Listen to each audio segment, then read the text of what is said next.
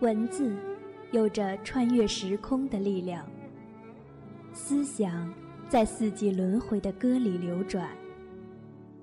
谁记下了岁月的蹉跎？谁铭刻了走过的足迹？人生的年轮在春天的脚步中增长，生命在风的呼吸中升华。在文学的浩瀚天空中。你我不再只是孤独的拾荒者，走进卷纸沉香，去触摸那些老去的光阴里不老的记忆。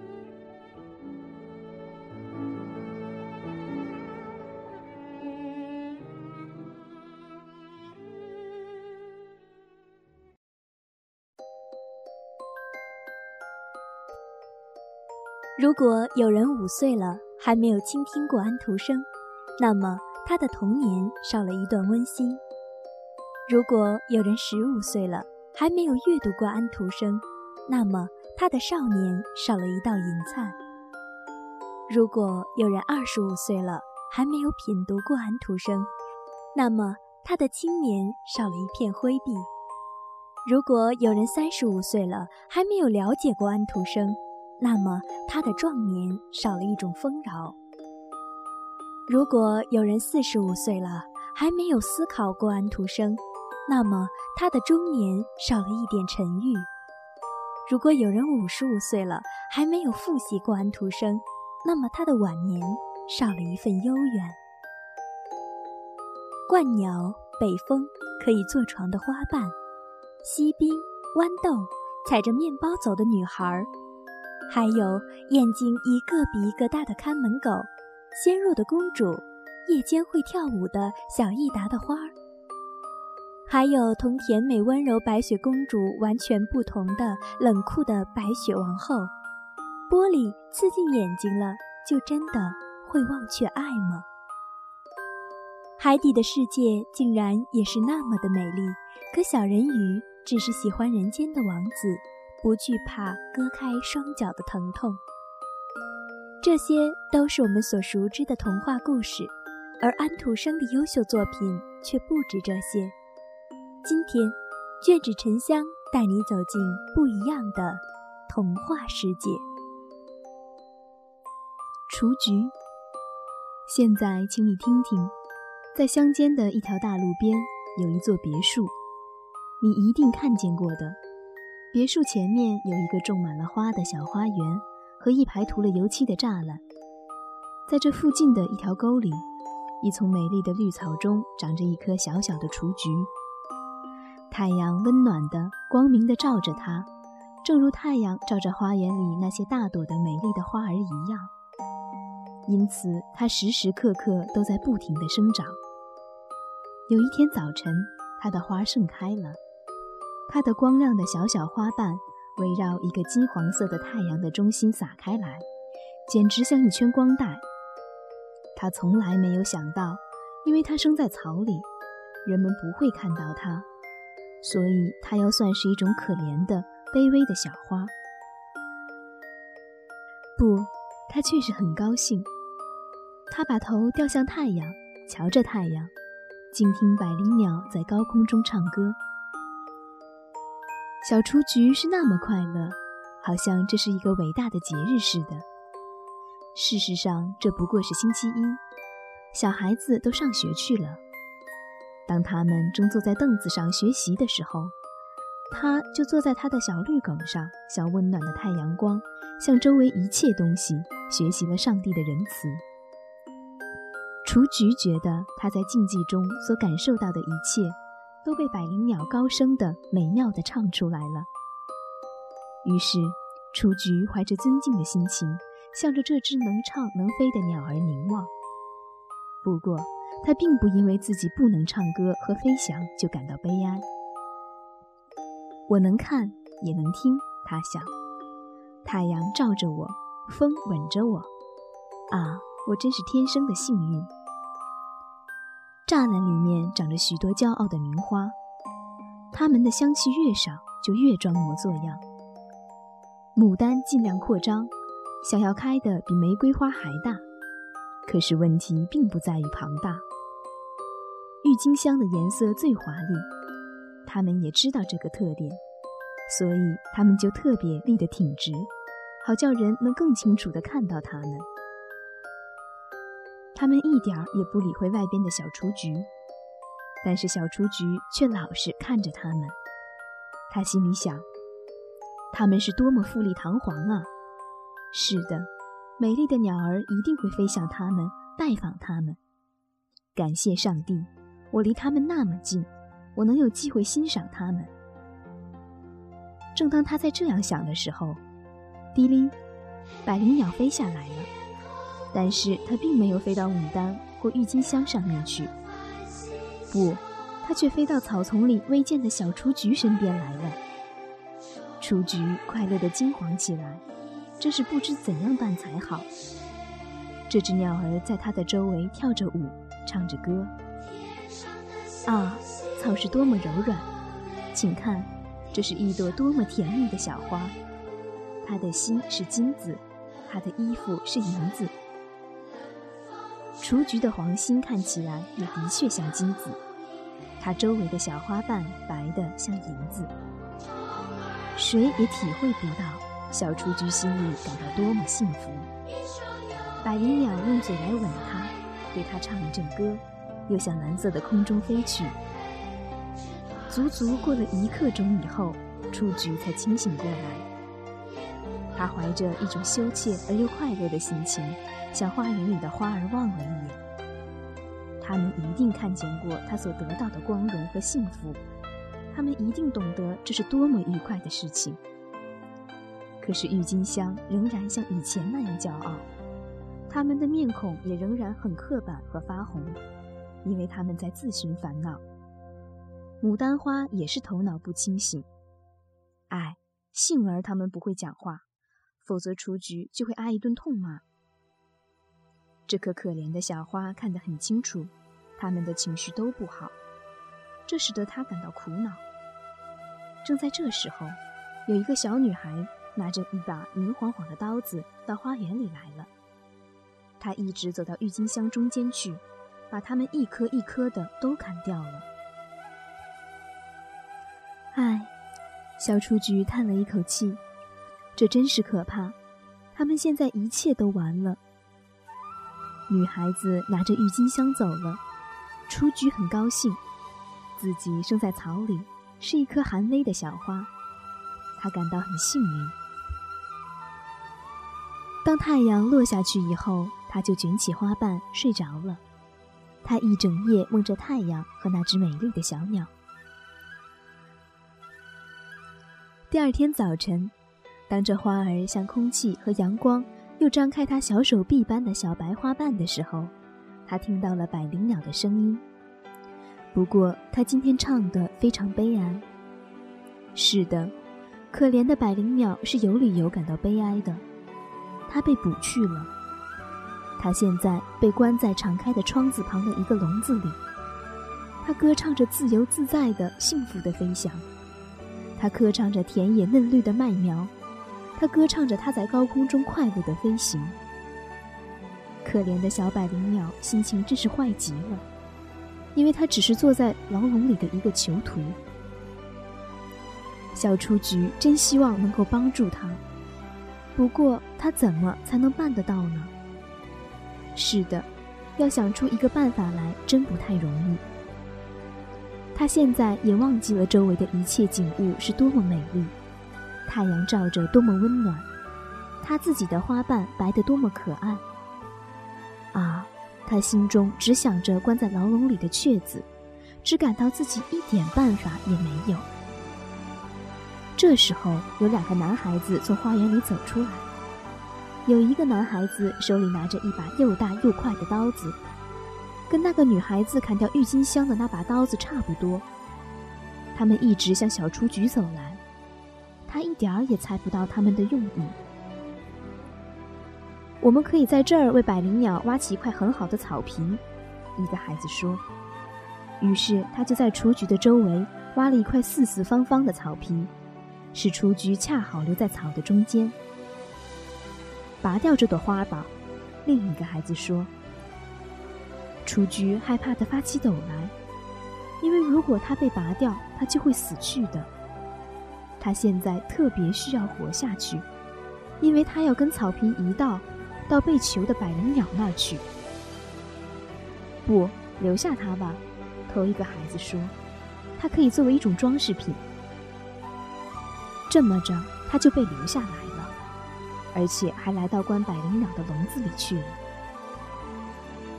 不过，这只可怜的鸟儿一直在为失去了自由而啼哭。它用翅膀打着牢笼的铁柱。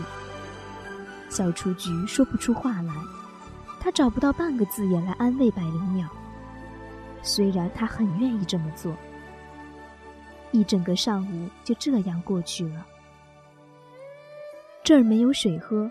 被囚禁的百灵鸟说：“大家都出去了，一滴水也没有留给我喝。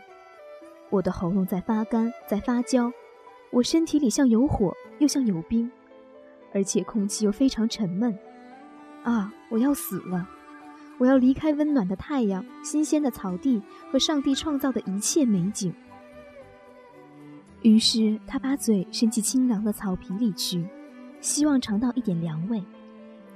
这时，他发现了雏菊，于是对他点头，用嘴亲吻他，同时说：“你也只好在这枯萎下去了，你这可怜的小花。他们把你和跟你生长在一起的这一小块绿草送给我，来代替我在外面的那整个世界。对于我说来，现在每根草就是一株绿树。”你的每片白花瓣就是一朵芬芳的花，啊！你使我记起我丧失了真不知多少东西。我希望我能安慰他一下，小雏菊想。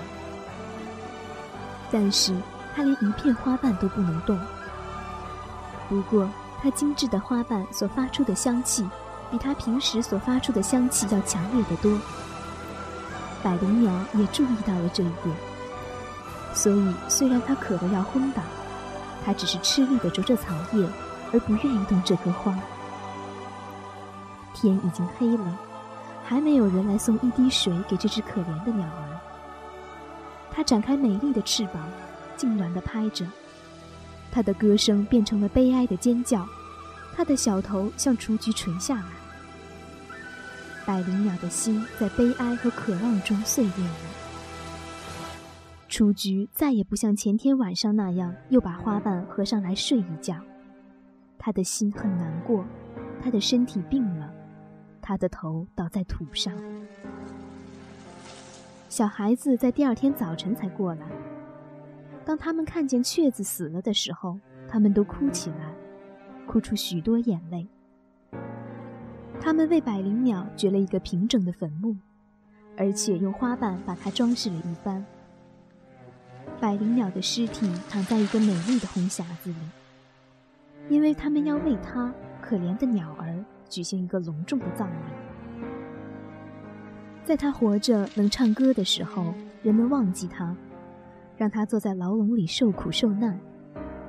现在他却得到了尊荣和许多眼泪。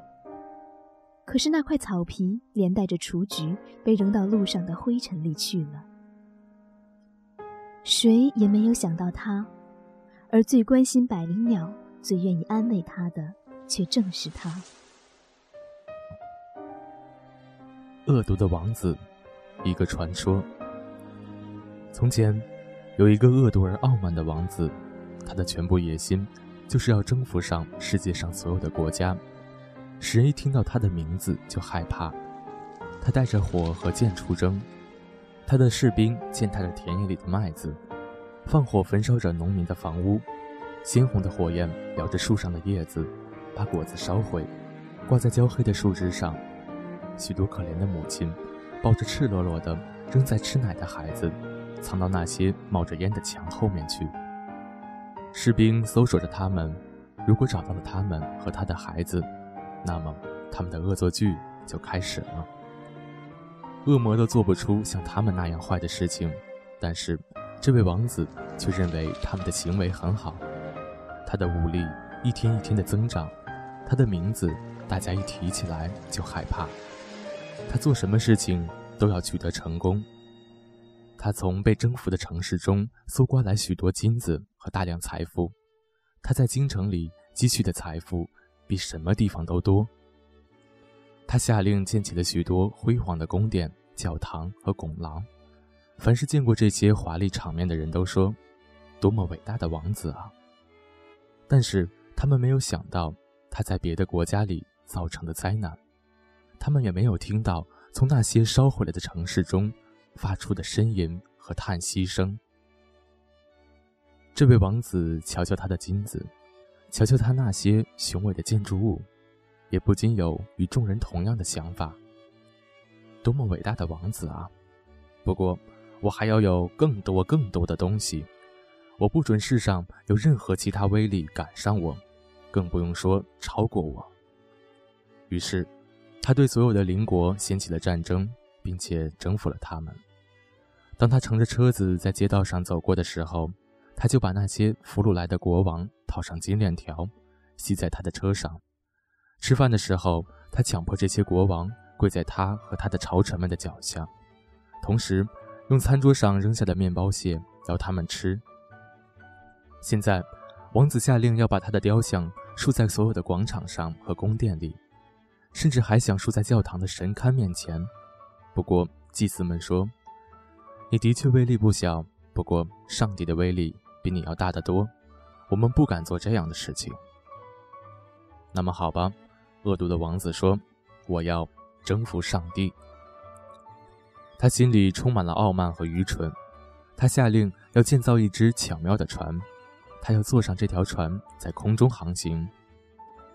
这条船必须像孔雀尾巴一样色彩鲜艳，必须像是嵌着几千只眼睛，但是每只眼睛却是一个炮孔。王子只需坐在船的中央，按下羽毛，就一千颗子弹向四面射出，同时这些枪又会自动地装上子弹。船的前面套着几百只大鹰，它就这样向太阳飞去。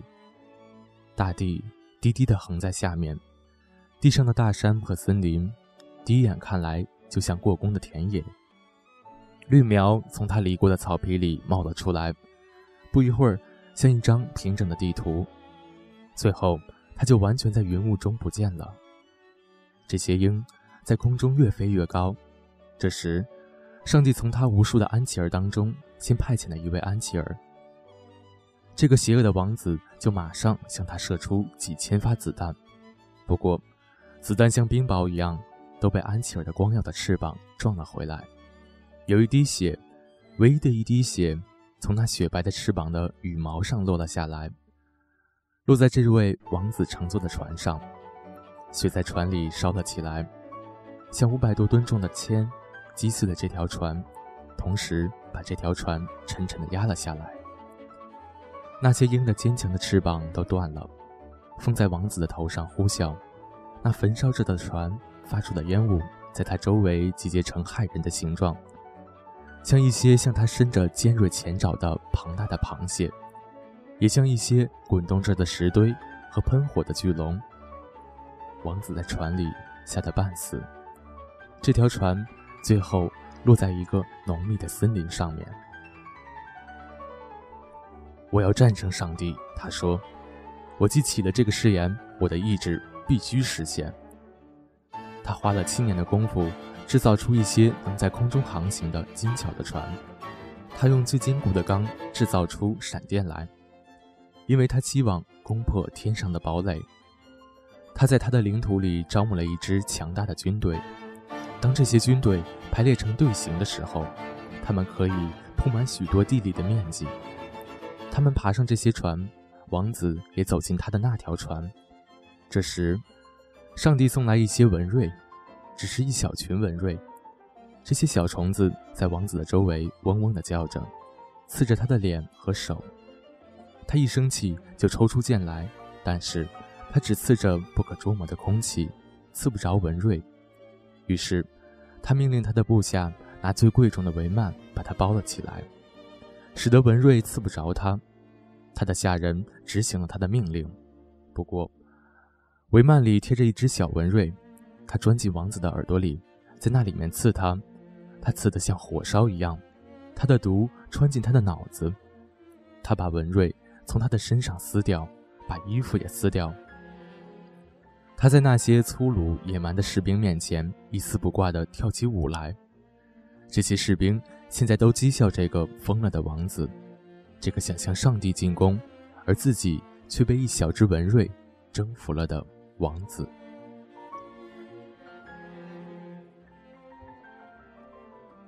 红鞋。从前有一个小女孩，一个非常可爱的、漂亮的小女孩。不过她夏天得打着一双赤脚走路，因为她很贫穷。冬天她拖着一双沉重的木鞋，脚背都给磨红了，这是很不好受的。在村子里的正中央住着一位年老的女鞋匠，她用旧红布匹。坐下来，尽她最大的努力缝出了一双小鞋。这双鞋的样子相当笨，但是她的用意很好，因为这双鞋是为这个小女孩缝的。这个小姑娘名叫嘉伦。在他的妈妈入葬的那天，他得到了这双红鞋。这是他第一次穿。的确。这不是服丧时穿的东西，但是他却没有别的鞋子穿，所以他就把一双小赤脚伸进去，跟在一个简陋的棺材后面走。这时候，忽然有一辆很大的旧车子开过来，车子里坐着一位年老的太太，她看到了这位小姑娘，非常可怜她，于是。就对牧师说：“把这个小姑娘交给我吧，我会待她很好的。”加伦以为这是因为他那双红鞋的缘故，不过老太太说红鞋很讨厌，所以就把这双鞋烧掉了。不过现在加伦却穿起干净整齐的衣服来，他学着读书和做针线。别人都说她很可爱，不过她的镜子说：“你不但可爱，你简直是美丽。”有一次，皇后旅行全国，她带着她的小女儿一道，而这就是一个公主。老百姓都拥到宫殿门口来看，嘉伦也在他们中间。那位小公主穿着美丽的白衣服。站在窗子里边，让大家来看她。她既没有拖着后裾，也没有戴上金王冠，但是她穿着一双华丽的红柔皮鞋。比起那个女鞋匠为小嘉伦做的那双鞋来，这双鞋当然是漂亮的多。世界上没有什么东西能跟红鞋比较。现在嘉伦已经很大。可以受坚信礼了，他将会有新衣服穿，他也会穿到新鞋子。城里一个富有的鞋匠把他的小脚量了一下，这件事是在他自己店里，在他自己的一个小房间里做的。那儿有许多大玻璃架子，里面陈列着许多整齐的鞋子和擦得发亮的靴子，这全都很漂亮。不过，那位老太太的眼睛看不清楚，所以不感兴趣。在这许多的鞋子之中，有一双红鞋，它跟公主所穿的那双一模一样。它们是多么美丽啊！鞋匠说，这双鞋是为一位伯爵的小姐做的，但是它们不太合她的脚。那一定是漆皮做的，老太太说。因此才这样发亮。是的，发亮。加伦说：“鞋子很合他的脚，所以他就买下来了。不过老太太不知道那是红色的，因为他绝不会让加伦穿着一双红鞋去受坚信礼。但是加伦却去了，所有的人都在望着他的那双脚。”当他在教堂里走向那个圣诗歌唱班门口的时候，他就觉得好像那些墓石上的雕像，那些戴着硬领和穿着黑长袍的牧师，以及他们的太太的画像，都在盯着他的一双红鞋。牧师把手搁在他的头上，讲着神圣的洗礼，他与上帝的誓约，以及当一个基督徒的责任。正在这时候，他心中只想着他的这双鞋。风琴奏出庄严的音乐来，孩子们的悦耳的声音唱着圣诗，那个年老的圣诗队长也在唱，但是加伦只想着他的红鞋。那天下午，老太太听大家说那双鞋是红的，于是她就说。这未免太胡闹了，太不成体统了。他还说，从此以后，加伦再到教堂去，必须穿着黑鞋子，即使是旧的也没有关系。下一个星期日要举行圣餐，加伦看了看那双黑鞋，又看了看那双红鞋，再一次又看了看红鞋，最后决定还是穿上那双红鞋。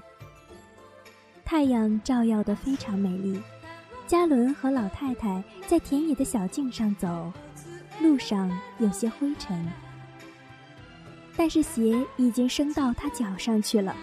他跳起舞来，而且不得不跳到田野和草原上去，在雨里跳，在太阳里也跳，在夜里跳，在白天也跳。最可怕的是在夜里跳。他跳到一个教堂的墓地里去，不过那儿的死者并不跳舞，他们有比跳舞还要好的事情要做。他想在一个长满了苦艾菊的穷人的坟上坐下来，不过他静不下来，也没有办法休息。当他太送了几个银毫给这士兵，然后便带着加伦走进教堂里去了。教堂里所有的人都望着加伦的这双红鞋，所有的画像也都在望着他们。当加伦跪在圣餐台面前，嘴里衔着金圣杯的时候，他只想着他的红鞋。他们似乎是浮在他面前的圣餐杯里。他忘记了唱圣诗，他忘记了念祷告。现在。大家都走出了教堂，老太太走进她的车子里去，加伦也抬起脚踏进车子里去。这时，站在旁边的那个老兵说：“多么美丽的舞鞋啊！”加伦经不起这番赞美，他要跳几个步子。他一开始一双腿就不停地跳起来，这双鞋好像控制住了他的腿似的。他绕着教堂的一角跳，他没有办法停下来。车夫不得不跟在他后面，把他抓住，抱进车子里去。不过，他的一双脚仍在跳，结果他猛烈地踢到那位好心肠的太太身上去了。最后，他们脱下他的鞋子，这样他的腿才算安静下来。这双鞋子被放在家里的一个橱柜里，但是加伦忍不住要去看看。现在，老太太病得躺下来了，大家都说她大概是不会好了。她得有人看护和照料，但这种工作不应该是别人，而应该是由嘉伦做的。不过，这时城里有一个盛大的舞会，嘉伦也被请去了。他望了望这位好不了的老太太，又瞧了瞧那双红鞋，他觉得瞧瞧也没有什么害处。他穿上了这双鞋，穿穿也没有什么害处。不过这么一来，他就去参加舞会了，而且开始跳起舞来。但是当他要向右转的时候，鞋子却向左边跳。当他想要向上走的时候，鞋子却要向下跳。要走下楼梯，一直走到街上，走出城门。他舞着，而且不得不舞，一直舞到黑森林里去。树林中有一道光，他想，这一定是月亮了，因为他看到一个面孔。不过，这是那个有红胡子的老兵，他在坐着，点着头，同时说：“多么美丽的舞鞋啊！”这时，他就害怕起来，想要把这双红鞋扔掉，但是他们扣得很紧。于是，他扯着他的袜子，但是鞋已经升到他脚上去了。他跳起舞来，而且不得不跳到田野和草原上去。在雨里跳，在太阳里也跳，在夜里跳，在白天也跳。最可怕的是在夜里跳。他跳到一个教堂的墓地里去，不过那儿的死者并不跳舞，他们有比跳舞还要好的事情要做。他想在一个长满了苦艾菊的穷人的坟上坐下来，不过他静不下来，也没有办法休息。当他跳到教堂敞着的大门口的时候，他看到一位穿白长袍的安琪儿。他的翅膀从肩上一直拖到脚下，他的面孔是庄严而沉着的，手中拿着一把明晃晃的剑。你得跳舞呀，他说，穿着你的红舞鞋跳，一直跳到你发白和发冷，一直跳到你的身体干缩成为一架骸骨。你要从这家门口跳到那家门口，你要到一些骄傲自大的孩子们住着的地方去敲门，好叫他们听到你怕你。你要跳舞，不停地跳舞。请饶了我吧，加伦叫起来。不过，他没有听到安琪儿的回答，因为这双鞋把他带出门，带到田野上去了，带到大路上和小路上去了。他得不停地跳舞。有一天早晨，他跳过一个很熟识的门口，里面有唱圣诗的声音。人们抬出一口棺材，上面装饰着花朵。这时，他才知道那个老太太已经死了。于是，他觉得他已经被大家抛弃，被上帝的安琪儿责罚。他跳着舞。他不得不跳着舞，在漆黑的夜里跳着舞。这双鞋带着他走过荆棘的野蔷薇，这些东西把他刺得流血。他在荒地里跳，一直跳到一个孤零零的小屋子面前去。他知道这儿住着一个刽子手。